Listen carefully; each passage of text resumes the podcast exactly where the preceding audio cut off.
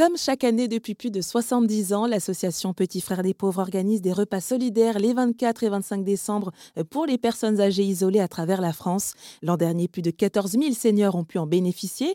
Et si vous aussi souhaitez contribuer à rompre leur isolement social, Meryl Le Breton, salarié de l'association, explique la démarche à suivre. Il y a plusieurs euh, façons de faire. Grâce au site qui s'appelle euh, Tous bénévoles, nos missions sont proposées sur le site. Donc vous allez sur le site, vous tapez Petits frères des pauvres et vous allez voir toutes les propositions de missions euh, en fonction de votre région, de votre commune et bah, le détail un peu de, de, ce qui est demandé, à savoir chauffeur ou alors participation à, à, l'organisation de, de, du Noël. Donc vous avez la possibilité donc de vous rendre sur Tous bénévoles ou alors vous appelez l'équipe locale la plus proche de chez vous pour savoir s'ils ont besoin de bénévoles. Et c'est vrai que, bah, comme je vous donnais tout à l'heure le chiffre de 2 millions de personnes âgées isolées, nous, petits frères des pauvres, on ne peut pas malheureusement agir seul.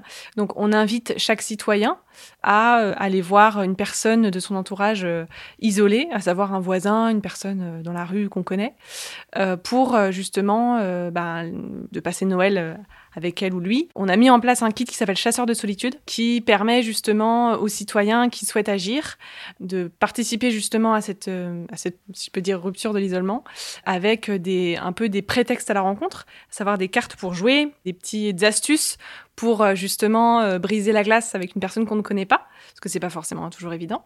Euh, donc voilà, ce kit permettra justement à chaque citoyen d'agir à son échelle, sans forcément être engagé au sein d'une association, parce qu'encore une fois, on ne peut pas agir seul. mais voilà, c'est une astuce pour, pour les citoyens s'ils veulent agir à leur manière. Et c'était Meryl Le Breton, salariée de l'association Les Petits Frères des Pauvres.